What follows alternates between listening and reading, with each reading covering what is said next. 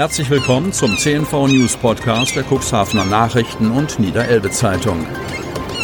In einer täglichen Zusammenfassung erhalten Sie von Montag bis Samstag die wichtigsten Nachrichten in einem kompakten Format von sechs bis acht Minuten Länge. Am Mikrofon Dieter Bügel. Montag, 11. Januar 2021. Nachbarschaftshilfe neu gedacht.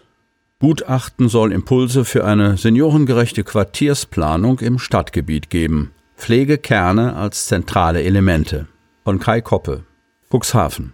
In Bezug auf die künftige Wohnbauentwicklung im Stadtgebiet vertraut die Verwaltung auf die Expertise eines Fachbüros, das ein Gutachten mit auf die Cuxhavener Situation abgestimmten Handlungsanweisungen erstellt hat. Das Mehrgenerationenwohnen propagiert dieses Konzept mit Blick auf die örtliche Bevölkerungsentwicklung. Was darunter zu verstehen ist, könnte die interessierte Öffentlichkeit demnächst in Vortrags- und Diskussionsrunden erfahren.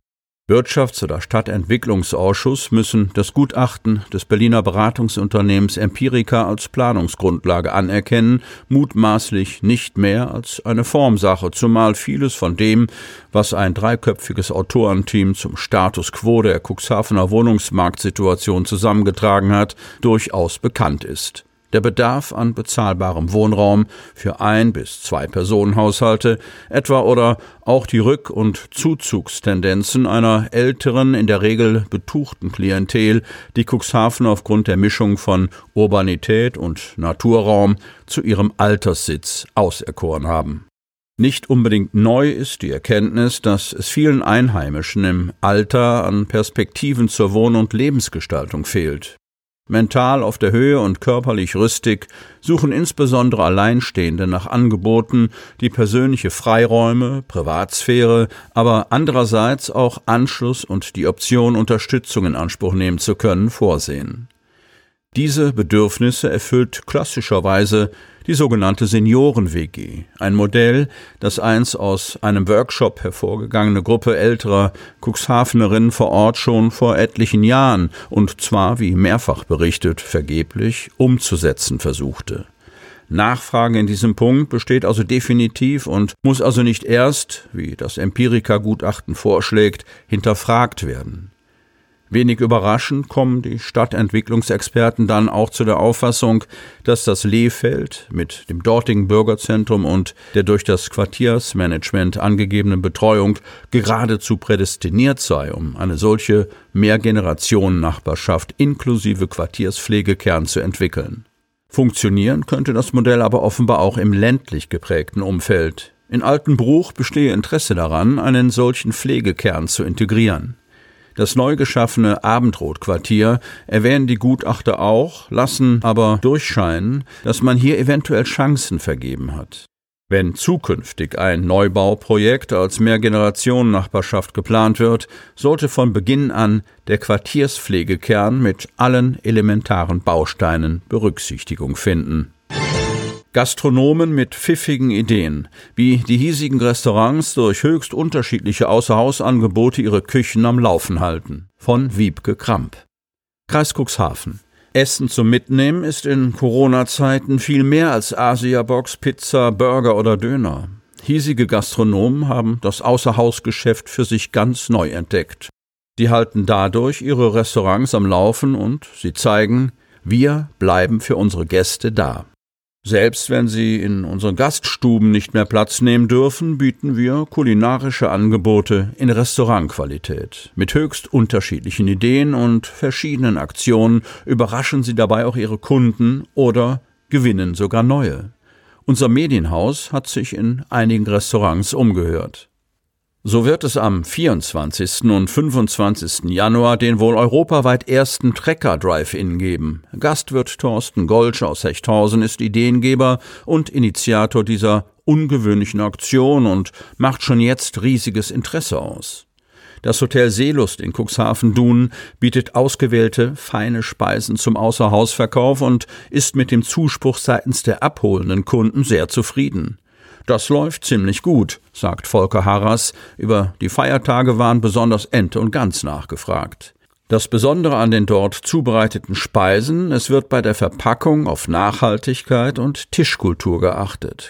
Küchenchef Jörg Hansen und sein Team stellen das von ihnen in Schüsseln und Schalen angerichtete Essen in eine Thermobox, sodass man zu Hause sogleich am gedeckten Tisch Platz nehmen kann, auf den nur noch die dampfenden Schüsseln gestellt werden müssen.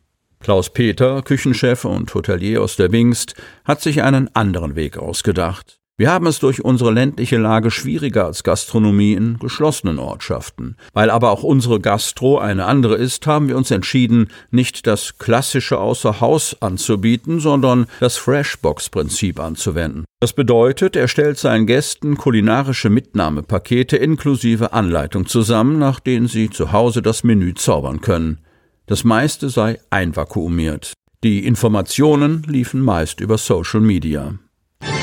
Finanzspritze der Stadt für Glogerorgel. Bürgermeister Thomas Bullwinkel und seine Stellvertreter haben den Zuweisungsbescheid übergeben. Otterndorf. Für die Restaurierung der Otterndorfer Glogerorgel hat die Stadt 40.000 Euro bereitgestellt. Bürgermeister Thomas Bullwinkel, CDU, und seine Stellvertreter Norman Herting, CDU, und Carsten Nickel, FDP, haben den Zuweisungsbescheid vor wenigen Tagen an die Kirchengemeinde St. Severi und den Verein zum Erhalt der Glogeorgel Otterndorf übergeben. Mit dem Geld will die Stadt einen Beitrag zur Restaurierung der barocken Orgel von Dietrich Christoph Gloger aus dem Jahr 1741, 1742 leisten. Die Zuweisung der Stadt für den geplanten zweiten Bauabschnitt wurde bereits im Juni 2020 bewilligt. Der erste Bauabschnitt in Höhe von 1,136 Millionen Euro wurde dank zahlreicher Mittelgeber bereits finanziert, von der evangelisch-lutherischen Landeskirche Hannover genehmigt und bei der Orgelbauwerkstatt Jürgen Arendt aus Leer in Auftrag gegeben. Im Dezember 2021 wird mit der Restaurierung begonnen. Um auch den zweiten und dritten Bauabschnitt umsetzen zu können, werden noch weitere 220.000 Euro benötigt. Ziel ist, die beiden Bauabschnitte möglichst im Sommer 2021 zu beauftragen, sodass die gesamte Restaurierung in einem Zuge erfolgen kann. Das spart sowohl Zeit als auch Kosten. Darüber hinaus versuchen die Kirchengemeinde und der Glogerorgelverein durch Orgelpfeifenpatenschaften sowie den Verkauf von Briefmarken und CDs die noch fehlenden Mittel einzuwerben. Patenschaften für eine der 919 historischen Orgelpfeifen gibt es zwischen 20 Euro und 2000 Euro, je nach Größe und Alter der Pfeifen. Zeugen gesucht. Geisterfahrer auf der A27, Kreis Cuxhaven. Freitagabend gegen 20.50 Uhr wurde der Polizei ein Falschfahrer zwischen den Anschlussstellen Bremerhaven-Geestemünde und Bremerhaven Süd auf der A27 gemeldet. Er soll auf der Richtungsfahrbahn Cuxhaven in Richtung Bremen gefahren sein. Die Polizei teilt mit, dass ein silberfarbener Pkw relativ langsam unterwegs gewesen sein soll. Sie konnte den Falschfahrer jedoch nicht mehr antreffen. Zeugen, die den Vorfall beobachtet haben und weitere Hinweise zum Fahrzeug oder zum Kennzeichen geben können, werden gebeten, sich bei der Polizei Geestland unter 04743 9280 zu melden. Sie wollen noch tiefer in die Themen aus Ihrer Region eintauchen?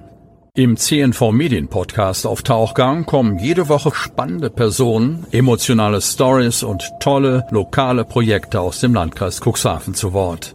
Einfach kostenlos abonnieren auf Spotify, Apple Podcast, Amazon oder auf der Startseite unseres Medienhauses unter cnv-medien.de.